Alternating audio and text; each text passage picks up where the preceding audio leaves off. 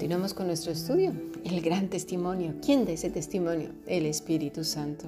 Fíjate, a finales o principios del siglo XX comenzó un movimiento carismático, así llamado, en el cual abandonaron por completo la escolástica, es decir, el estudio reglado y sistemático de las escrituras, para irse a uno que decían que el Espíritu Santo les iba a revelar. Todos esos contenidos que conlleva la carrera teológica iban a venir de manera milagrosa. Asignaturas como escatología, sociología, neumología, cristología, la persona de Dios, historia de la iglesia, griego, hebreo, sí, y alrededor de unas 25 asignaturas más o menos, iban a llegar como, pues no sé, como por arte de magia del cielo, con, no sé si brillantinas en un sueño, yo qué sé, es que la gente tiene cada imaginación. Y bueno, y es así que surgieron universidades subsidiadas por estos movimientos como Cristo para las Naciones y otras muchas que hoy en día se han vuelto muy famosas y aseguran que son las verdaderas. Mm, sus raíces, ¿sí? el fundamento era la fantasía, el que de alguna manera gente que no tenía preparación alguna iba a saber todas estas asignaturas, no sé cómo, ¿eh?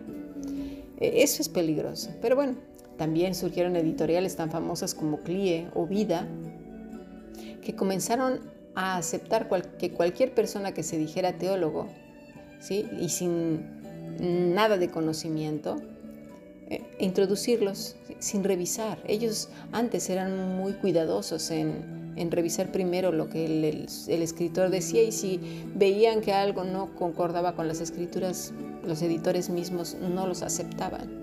Pero claro, el dinero, la necesidad es golosa, ¿verdad? Antes que confiar en el Todopoderoso. Esto, esto mismo es lo que ocurría en los tiempos de Jesús. Obviamente no Cristo para las naciones, pero me refiero al ambiente. No estamos tan lejos. En el templo no solo se juntaban un grupo de religiosos, sino muchísimos desde los muy místicos, los pobres, los ricos, los de alta alcurnia, los que eran extremadamente doctos, los violentos, ¿sí? como los celotes, por ejemplo, había de todo, había mucha levadura. Hoy hablé, por ejemplo, de Cristo de las Naciones, pero existen otras eh, universidades que tienen como cabeza no Cristo, sino una persona, por ejemplo, los reformadores, que debemos reconocer que los hombres se equivocan, Cristo no, ¿eh? pero hay gente que sigue a los reformadores y los tienen como suprema autoridad antes que la autoridad de la escritura. Seamos cuidadosos cuando estamos detrás de una corriente, detrás de alguien. Cuidado.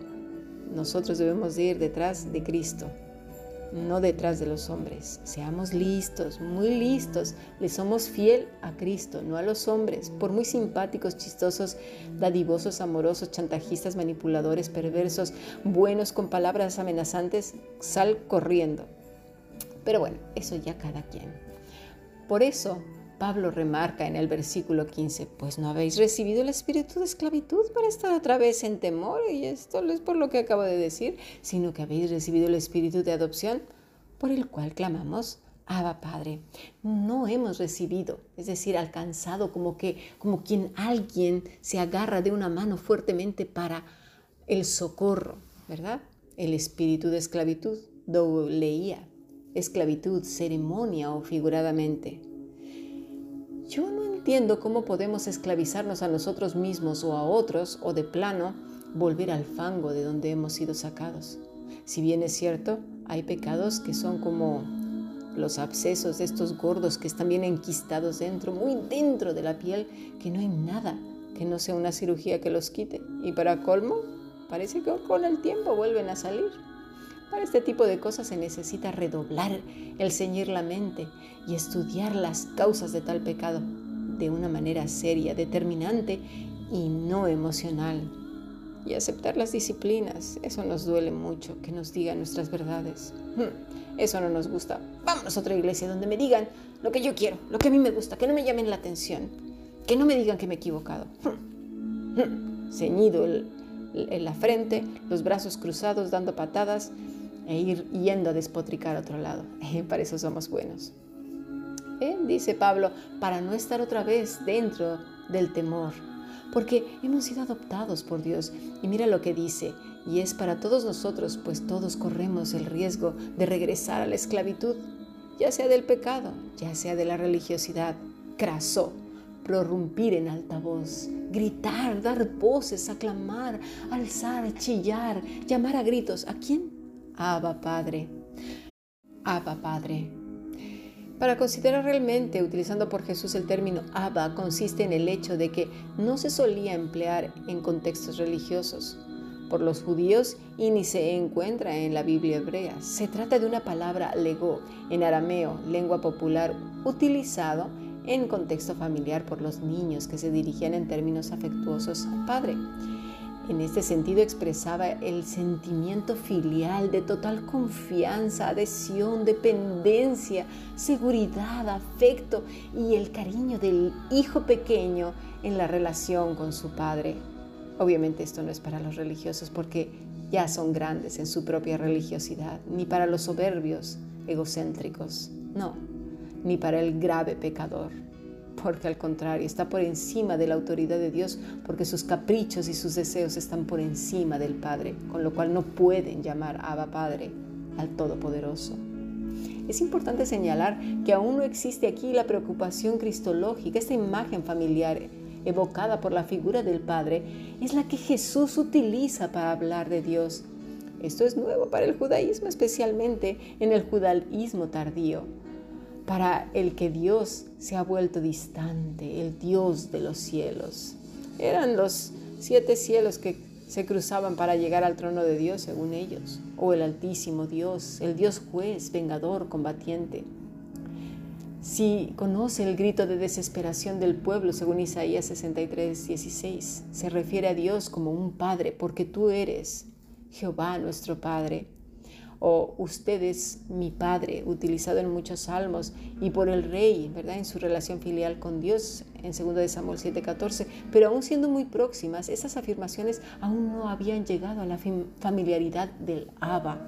El judaísmo evitaba este, este título, considerado inadecuado para dirigirse a Dios.